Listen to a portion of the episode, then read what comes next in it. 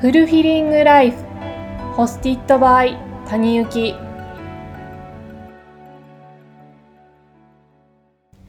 皆さんこんにちは。谷幸です。酷暑が続いていますが皆さんいかがお過ごしでしょうか？私がこのチャンネルのテーマにしている、えー、セルフアウェアネスの中にはセルフケアという言葉も入っているので暑いですが塩分を取るお水をたくさん飲むそして無理をしないといったセルフケアを心がけながらこの暑い夏を乗り切っていきましょう。さて今日は、えー、ウェルビーイングに生きるためにはというテーマで、えー、ポジティブ心理学と、えー、セルフアウェアネスについてお話ししていきたいと思います。ウェルビーイングという言葉の意味は前回お話ししましたが、えー、幸福とか幸せに生きるという意味が、えー、最近定義されています。そうやって定義されたウェルビーイングに生きるという方法の中には、え、ポジティブ心理学の領域とあとは自分がどうであるかっていうことを考えた自己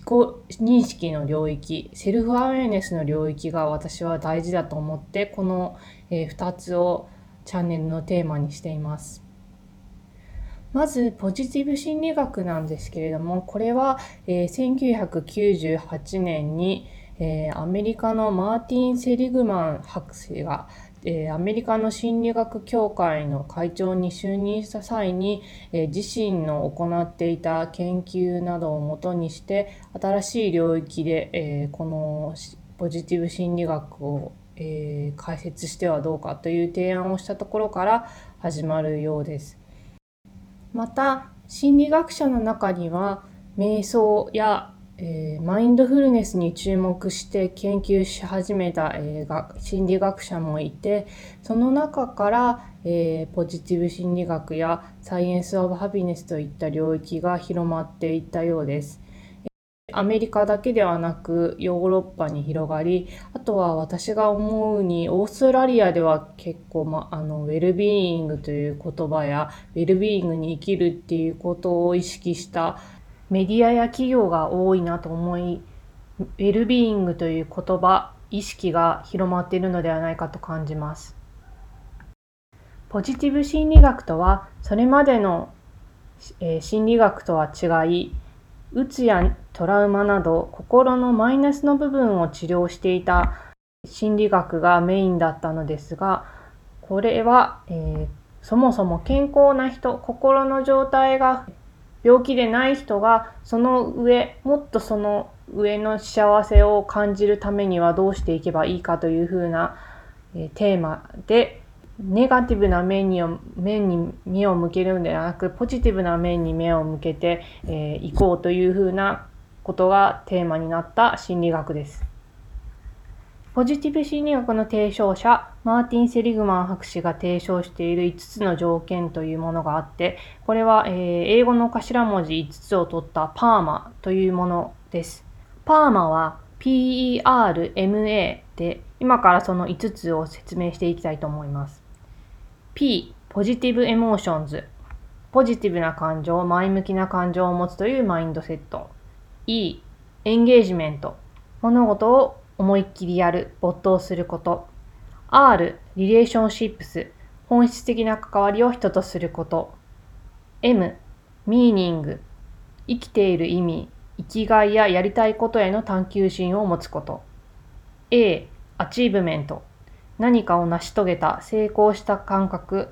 目標を達成した時の充実感を味わうこと。以上5つです。そして、この PERMA という5つの条件以外にも、ウェルビーイングに生きるにはというテーマで心理学者の研究が続けられており、レジリエンス、え、物事を乗り越える力、脳を研究した結果に基づく、えー、マインドフルネスや瞑想の効果、そして企業づくりに欠かせないという意味で、えー、最近コンパッション、思いやる力、慈悲の心というものもテーマに挙げられ、研究や調査が進められています。アメリカでは、スタンフォード大学やカリフォルニア大学バークレー校などが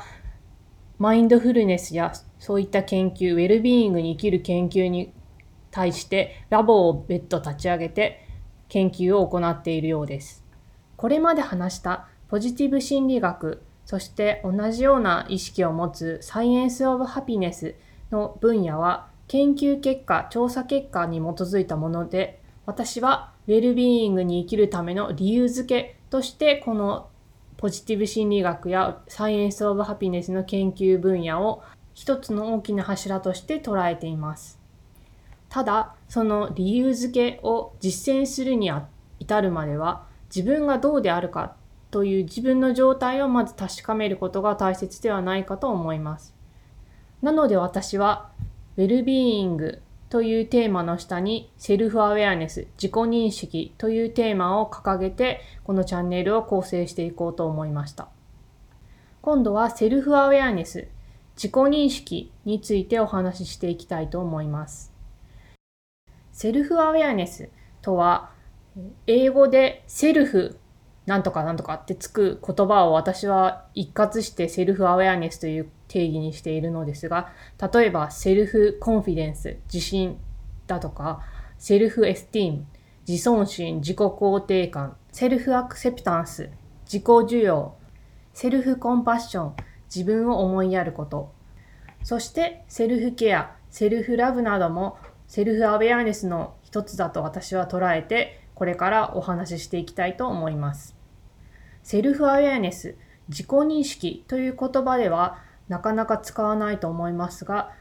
最近よく聞く自尊心が低い、自信がない、自己肯定感が少ないといった言葉は全て自己認識に当てはまっていくと考え、私は考えています。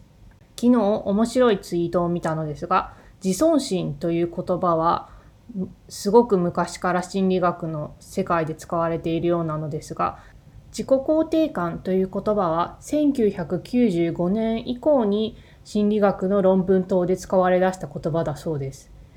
これを知って私が思ったのは1995年から自己肯定感という言葉が使われ出したのと1998年にポジティブ心理学という新しい心理学の領域が提案されたのは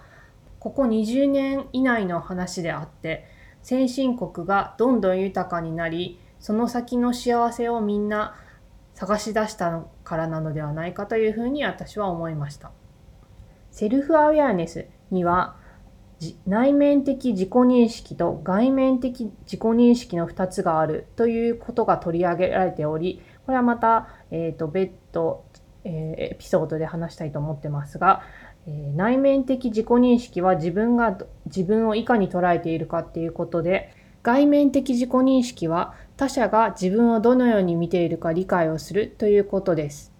まあ、聞いててお分かりだと思いますが、この内面的自己認識と外面的自己認識のバランスを取るようにということが、セルフアウェアネス、自己認識における一定の目標だったり、行き着く先なのではないかというふうに私は考えます。このエピソード、ウェルビーイングに生きるには、ポジティブ心理学とセルフアウェイネスの定義ということで今回話してきました。今後のエピソードはこれらのテーマをトピックにして話していきたいと思います。では皆さん、素敵な1週間をお過ごしください。谷幸でした。